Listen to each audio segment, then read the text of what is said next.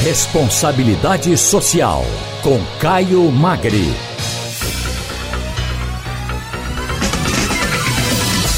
Caio Magra, diretor-presidente do Instituto Etos, e conversa com a gente agora. Boa tarde, Caio, tudo bem com você? Boa tarde, Wagner. Boa tarde, Igor. Ô, Caio, prestadores de serviço em segurança privada, vez por outra, são envolvidos em questões que ferem os direitos humanos com potencial de ameaça aos direitos civis, o que resultou na proposta de um Estatuto de Segurança Privada e da Segurança das Instituições Financeiras. O Etos atua na agenda de direitos humanos no escopo do setor empresarial. Então, como é que o Instituto observa essa questão, Caio? Bom, primeiro, uh, Wagner, que o Estatuto da Segurança Privada é uma discussão antiga.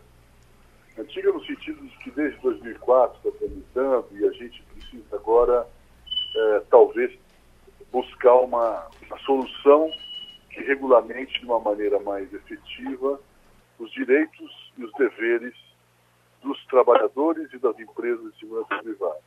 Os casos de violência que acontecem hoje é, com relação à segurança privada são muito mais comuns do que a gente pode imaginar. É, tem um relatório que se chama Relatório Temática Violação de Direitos Humanos na Iniciativa Privada, tem notícias de crimes de assassinato, lesões corporais, injúria racial, chacinas cometidas por profissionais de segurança privada e que a gente tem, desde 98, pelo menos 34 casos divulgados publicamente. Vocês certamente já fizeram também na Rádio Jornal a divulgação desses casos. E esses são apenas aqueles que a gente tem notícia, porque existem dezenas, centenas de, que, eh, de casos de violência, de agressão, de violação uh, de direitos de violação jurídica, né, uh, que têm sido perpetrados pelos, pelos, pelos funcionários da segurança privada. Uh, a gente tem uma coisa importante, é um segmento que está crescendo.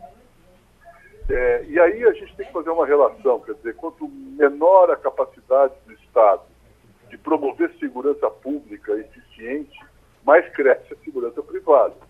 Isso é um, é uma óbvia. A gente contrata no nosso quarteirão um vigia, a gente contrata e paga uma caixinha para que vários, vários moradores tenham também uma vigilância privada e esse processo é um processo que aumenta e cresce muito. Para você ter uma ideia, em 2014, o segmento da iniciativa privada, do ponto de vista da segurança, faturou 46 bilhões de reais.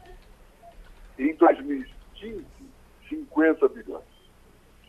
E, e, em 2016, houve um levantamento, a gente tem aí cerca de 700 mil trabalhadores formalizados, e isso é importante, claro, é uma geração de postos de trabalho, etc. Mas há também milhares, milhões de empresas irregulares e de trabalhadores irregulares. Então, o Estatuto vem para tentar construir uma legislação que regulamente e regularize essa situação.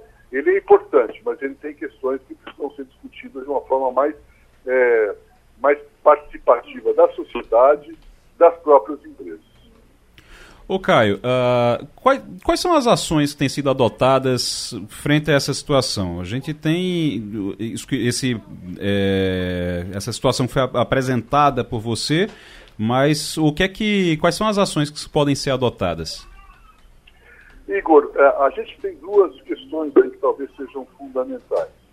É, o setor privado que, é, que, que tem negócios na, uhum. na segurança privada traz questões que são importantes. Hoje, por exemplo, não é possível empresas estrangeiras atuarem no Brasil.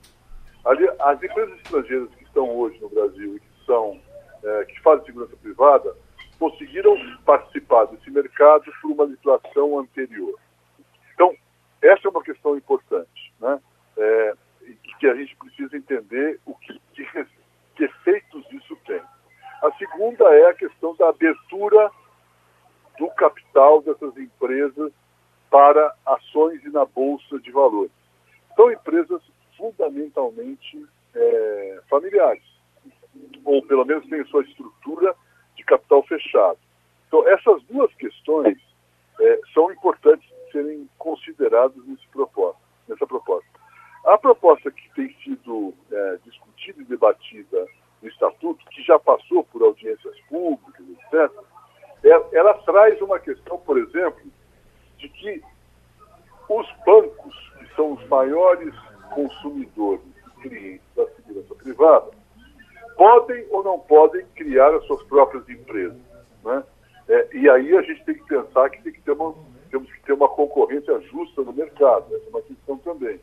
A, a nova lei pode permitir é, que a gente tire da clandestinidade milhares de profissionais que atuam completamente à margem da fiscalização, inclusive armados, né, e que não conseguem ser fiscalizados pela Polícia Federal. Então, é, algumas, essa, essa, esse estatuto é positivo, mas ele precisa ser melhor definido sobre qual é o escopo que ele vai trabalhar.